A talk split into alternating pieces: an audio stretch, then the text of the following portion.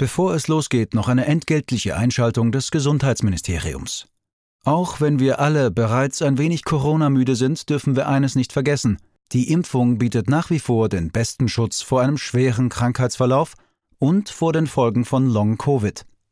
Nach Einschätzung von Expertinnen und Experten wird die gute Immunisierungslage jetzt im Herbst und Winter deutlich abnehmen.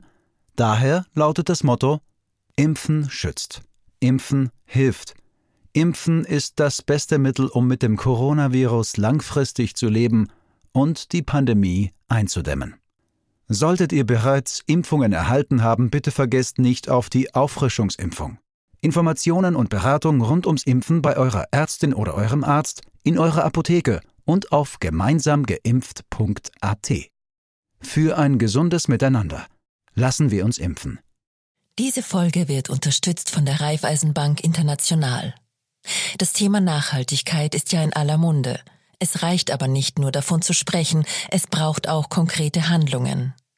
Die Raiffeisenbank International ist als erste österreichische Bank offizieller Unterzeichner der UN Principles for Responsible Banking, einem einheitlichen Rahmenwerk für ein nachhaltiges Bankwesen. Ende September 2022 wurden die Emissionsminderungsziele der RBI von der Initiative Science-Based Targets anerkannt. Diese stimmen mit den zur Erreichung der Ziele des Pariser Abkommens erforderlichen Werten überein. Die Raiffeisenbank International ist also der verlässliche Partner, wenn es um eine erfolgreiche Transformation geht. Mit einer Vielzahl an nachhaltigen Finanzierungsprodukten und umfassendem Expertenwissen ist die RBI euer starker Partner auf dem Weg in eine nachhaltige Zukunft. Weitere Informationen zum Responsible Banking der Raiffeisenbank International findet ihr im Netz unter www.rbinternational.com. Und jetzt zurück zur aktuellen Episode. Profil Podcast. Herzlich willkommen beim Mittwoch-Podcast des Profil. Liebe Zuhörerinnen, liebe Zuhörer, ich spreche wie so oft mit Eva Linsinger, stellvertretende Chefredakteurin und Leiterin des Innenpolitikressorts. Hallo Eva. Hallo Christian, hallo liebe Zuhörerinnen und Zuhörer. Und ich bin der Christian Reiner, Herausgeber und Chefredakteur. Wir wollen heute über ein Match sprechen, aber nicht über die Fußballweltmeisterschaft, das wäre auch ein interessantes Thema, sondern über das parteiinterne äh, Match in der Sozialdemokratie. Hans-Peter Doskozil gegen Pamela Rendi-Wagner. Match ist eigentlich falsch, weil ja nur Hans-Peter Doskozil äh, immer wieder versucht, hier ein, ein, ein, ein gegnerisches äh, Szenario zu inszenieren. Jetzt zuletzt vor wenigen Tagen mit einer Umfrage beziehungsweise Teil einer Umfrage, wo er doch tatsächlich herausfinden lassen wollte, wer denn der bessere Parteichef ist, beziehungsweise wo die Sozialdemokratie läge, wäre er Parteichef und nicht Pamela Rendi-Wagner. Äh, sehr skurril, oder? Ja, definitiv sehr skurril. Auch die äh, Umstände dieser Umfrage sind recht skurril. Es wusste offensichtlich niemand Bescheid. Es wurde nur im Burgenland abgefragt. Äh, und das Ganze hat einen recht eindeutigen Hintergrund, den wir auch hier im Podcast immer wieder besprochen haben. Hans-Peter Doskozil quengelt gerne herum, ist unzufrieden mit der Parteichefin, will ständig selbst im Gespräch bleiben, dass doch er der viel bessere Kandidat für die nächste Wahl wäre, für das Bundeskanzleramt, will sich dadurch immer wieder im Gespräch halten und geht der Parteichefin sehr salopp formuliert doch ganz gehörig auf die Nerven, äh, damit, weil das einfach in immer wiederkehrenden Abständen kommt. Glaubst du, dass er noch Rückhalt hat in der SPÖ oder ist das jetzt immer mehr eine Soloshow von Doskozil? Es ist eine Soloshow von Doskozil, der das Burgenland und die burgenländische Partei hinter sich hatten. Wir sprechen ja vermutlich äh, on und off the records mit ähnlichen Personen in der Sozialdemokratie. Wenn man, äh, ich war am Wochenende zum Beispiel in, in Oberösterreich, wenn man dort mit den lokalen äh, sozialdemokratischen Bürgermeistern, Bürgermeisterinnen spricht, die äh, sehen das mit Ärger, mit Unverständnis, äh, beklagen einerseits die Art und Weise, wie er, wie er jetzt persönlich die Doskozili Parteichefin äh, schwächt und darüber hinaus natürlich die, die Partei und damit das, wofür viele Bürgermeisterinnen und Bürgermeister gerade arbeiten. Der eine oder andere Partei, lokale Parteichef äh, hat das ja auch, auch öffentlich kommuniziert. Es fällt mir schwer, auch den burgenländischen Landeshauptmann kennend, äh, zu verstehen, was er da, da ja eigentlich tut. Manches versteht man ja, wie er strategisch vorgeht und dass er, dass er im, im Land regieren will und soll. Aber einerseits angesichts der, der äh, leider wiederkehrenden Operationen, die er jetzt, die er an den Stimmbändern hat, äh, muss er doch selber einsehen, dass schon deshalb sehr, sehr schwierig wäre für ihn, Parteichef äh, zu sein. Andererseits würde er es jetzt strategisch anlegen, dann müsste es ja auch ganz anders sein und nicht, indem man die gesamte Partei vergrämt, inklusive dem vermutlich äh, mächtigsten sozialdemokratischen Politiker, dem Wiener Bürgermeister Ludwig. Also ich, ich verstehe es nicht. Es ist strategisch unsinnig. Es ist vermutlich auf Basis des, der, der, der körperlichen Konstitution auch nicht kein guter Zeitpunkt für ihn jetzt oder in einem Jahr, äh, das anzugehen. Das heißt, es für mich deutet da alles äh, schon auf eine, auf eine, nennen wir es mal, sehr eigenartige Persönlichkeitsstruktur hin. sehr höflich formuliert. Er hat auch ordentlich ähm, quasi Kritik eingeheimst, allen voran zum Beispiel vom oberösterreichischen SPÖ-Chef, der gesagt hat, hm, äh, so geht das nicht und das ist illoyal und illoyal ist quasi fast noch ein Hilfsausdruck für Doskozils Verhalten. Es ist ja nicht das erste Mal, dass er so etwas macht. Er widerspricht immer wieder, er widerspricht immer wieder inhaltlich und mit ganz regelmäßigen Abständen stellt er mit ganz groß betonten Fragezeichen die Frage, ob denn wirklich Randy Wager die richtige Spitzenkandidat sei, ob denn sie wirklich die richtige Person sei, die SPÖ in die nächste Wahl äh, zu führen. Und das stiftet natürlich Unfrieden und äh, das gerade bei einer SPÖ, die sich ein bisschen wieder erholt. Womit er allerdings recht hat, so sehe es zumindestens ich, bin gespannt, wie du es siehst, ist bei dem Thema Asyl, wo er sehr frei zitiert sagt, die SPÖ kann sich um das Thema Asylmigration nicht herumdrucken drucken und herumschwindeln. Es hat überhaupt keinen Sinn, da einfach zu schweigen, die Probleme zu ignorieren und zu hoffen, wird schon niemand merken, äh, weil jede Positionierung der SPÖ schade. Also da finde ich, hat er inhaltlich schon recht, wenn er sagt, ja, da muss auch die SPÖ Kante zeigen, in welcher Form auch immer. Oder siehst du das anders? Nein, ich sehe das natürlich komplett so wie du. Wir hatten in der vergangenen Print- und E-Paper-Ausgabe einen Leitartikel von Clemens Neuhold, der über ein ähnliches Thema bei der Volkspartei äh, schrieb, dass sich die Volkspartei da auch entscheiden musste, ja da auch ein wenig zerrissen ist, auch zwischen dem, was Nehammer jetzt macht und was, was Sebastian Kurz früher machte. Aber in der Sozialdemokratie ist das ja schon viel länger ein Thema. Es war ein Thema in der Nachfolgediskussion um Michael Häupl in Wien. gab es zwei Flügel, einen, einen nennen wir es durchaus realistischeren und einen äh, ausländerfreundlicheren, darf man das sagen. Also einen, nennen wir es lieber einen weniger realistischen Kurs, wie man mit der Migration umgeht. Und das ist jetzt in der Sozialdemokratie das ist wieder ein Thema. Äh, die Partei ist in der Frage nicht mal wirklich zerrissen, weil da ist auf der einen Seite steht Doskozil und dann wartet man darauf, dann in Wien pragmatischer äh, Michael Ludwig und dann wartet man darauf, was die, was die Parteivorsitzende sagt und da sagt sie wenig oder wenn sie etwas sagt, dann ist es nicht, nicht, nicht leicht nachvollziehbar. Und das bei, und das kann man in keiner Weise beschönigen, bei unglaublichen äh, Zahlen von, von äh, Ausländern oder Asylsuchenden, die nach Österreich kommen.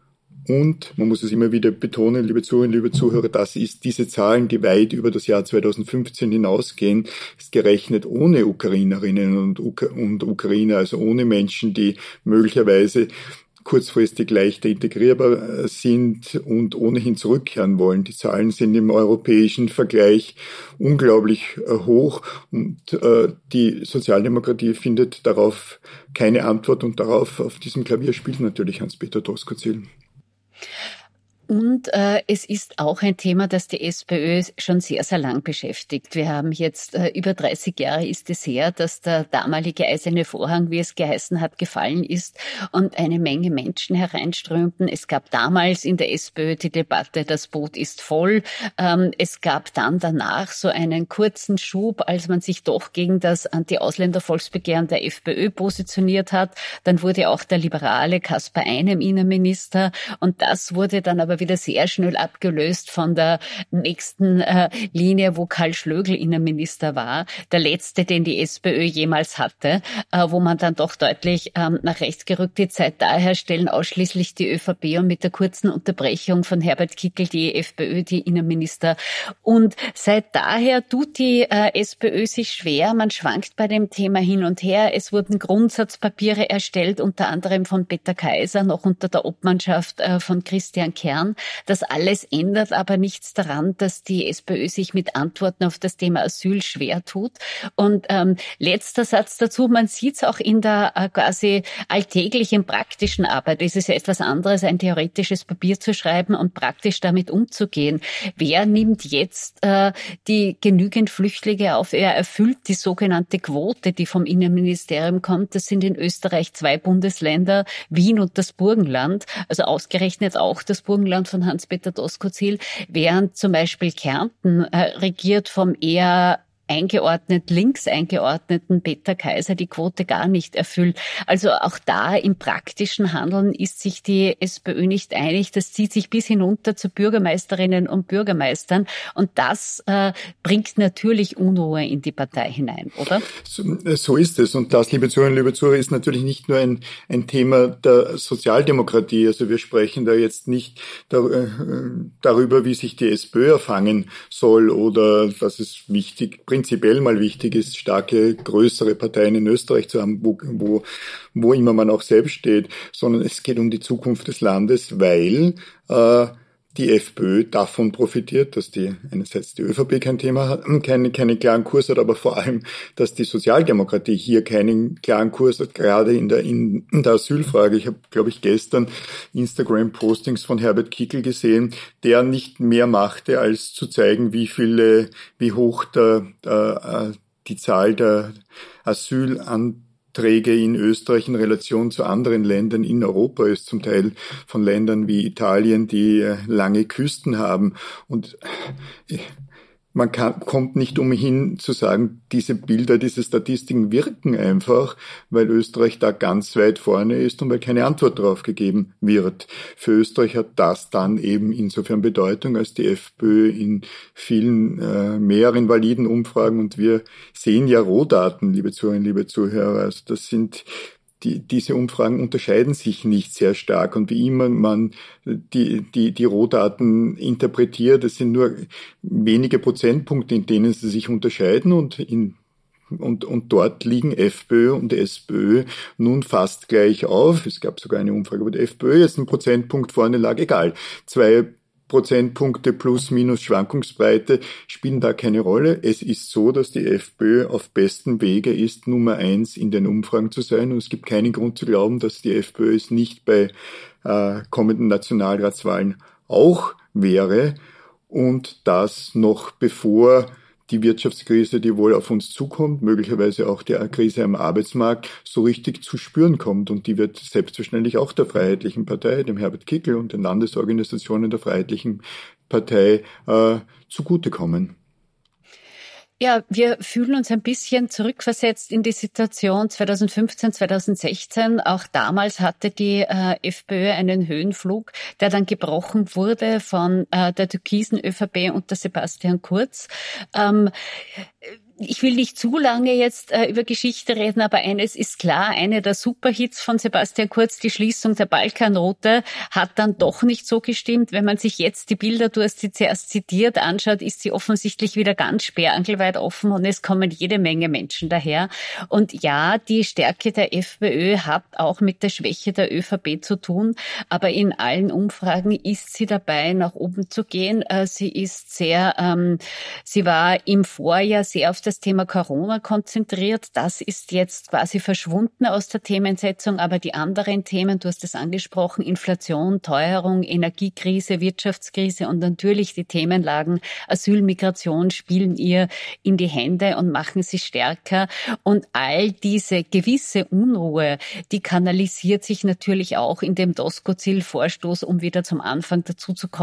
Also es wird zwar sehr einheitlich in der SPÖ zurückgewiesen, dass er sehr illoyal ist, aber natürlich ähm, steigt dort ein wenig die Unruhe. So ist es. Und wir erinnern uns, glaube ich, nicht nur an das Jahr 2015, sondern auch an 1999 und 2000, als die Sozialdemokratie, und das ist der große Unterschied zu jetzt, zwar mit einem schwachen Ergebnis knapp über 30 Prozent Nummer eins war, die FPÖ, ich glaube, mit 27,1 auf Platz zwei und die ÖVP auf mit 26,9 auf, auf äh, Platz drei. Äh, Falls Sie sich nicht daran erinnern, liebe Zuhörer, liebe Zuhörer, Wolfgang Schüssel hat damals eine Regierung gebildet, ohne Regierungsbildungsauftrag im Übrigen des damaligen äh, Bundespräsidenten und hat aus vom Platz drei weg mit, äh, mit, der, mit der FPÖ eine, die berühmte schwarz-blaue äh, Regierung gebildet mit den Sanktionen der EU hm, 25, 27, egal, also mit den EU-Ländern, nicht der EU als, als solch. Der große Unterschied eben zu jetzt ist, ist, ist allerdings, dass äh, dieses Mal die Chance, Gefahr, wie man sie das interpretieren wollen, dass die FPÖ Nummer eins ist, sehr groß ist und die Sozialdemokratie nicht mehrere Prozentpunkte vorne liegen wird. In dem Zusammenhang wieder hört man ja oft, na ja, es ist un, undenkbar, dass mit einem Herbert Kickel an der FPÖ äh, Spitze äh, eine Koalition mit dieser FPÖ, vermutlich der ÖVP, falls sich das ausginge rechnerisch, äh, möglich wäre. Man darf nicht vergessen, damals war es Jörg Haider mit äh, dessen äh, rechtsradikalen Aussagen Vergangenheit, mit dem dann eine, ein Koalitionspakt unterschrieben wurde Ende Jänner des Jahres 2000 oder in den ersten Tagen des, des äh, des äh, 3. 3. Februar war es. 3. Februar ist der Koalitionspakt unterschrieben worden liebe Zuhörer, liebe Zuhörer, ich weiß es jetzt, weil mir einerseits Eva Linsinger gedeutet hat äh, mit Fingern die Zahlen und neben hier, mir hier in meinem Büro eine Titelseite des Profil von das damals. Berühmte das berühmte Profil, Schande Europa steht mit einem schwarz, mit schwarzem Rand, mit einem kleinen Foto eingeschnitten von Jörg Haider und, und Wolfgang Schlüssel und dem Datum. Was ich sagen will, äh, entgegen dem, was man so hört, ist selbstverständlich auch denkbar, dass es dann eine Koalition gäbe äh, mit der FPÖ, sei es einem FPÖ-Kanzler oder Vizekanzler, und obwohl Herbert Kickl Parteichef dieser Freiheitlichen ist und wohl auch bleiben wird. Das sind die, meine, meine Gedanken und Befürchtungen, wenn ich sehe, wo die Sozialdemokratie steuert oder nicht hinsteuert. Ja, und das befeuert natürlich Hans-Peter Doskozil und äh, wir werden, liebe Leserinnen und Leser, liebe Zuhörerinnen und Zuhörer, im nächsten Heft auch eine Geschichte zu ihm haben, zu ein bisschen einem anderen Thema. So viel können wir sagen. Es wird um einen Faktencheck gehen, der manche seiner Behauptungen überprüft. Bleiben Sie gespannt äh, und prinzipiell freuen wir uns, wenn Sie zwischendurch immer wieder auf unsere schöne neue Profil-Online-Seite schauen. Dort wird er schon diese Woche erscheinen, auch dieser Faktencheck. Liebe Eva, vielen Dank fürs gemeinsame Diskutieren. Liebe Zuhörerinnen, liebe Zuhörer, danke, dass Sie uns wieder Ihre Zeit gewidmet und geschenkt haben. Und bis zum nächsten Mal. Danke Ihnen fürs Zuhören. Auf Wiederhören.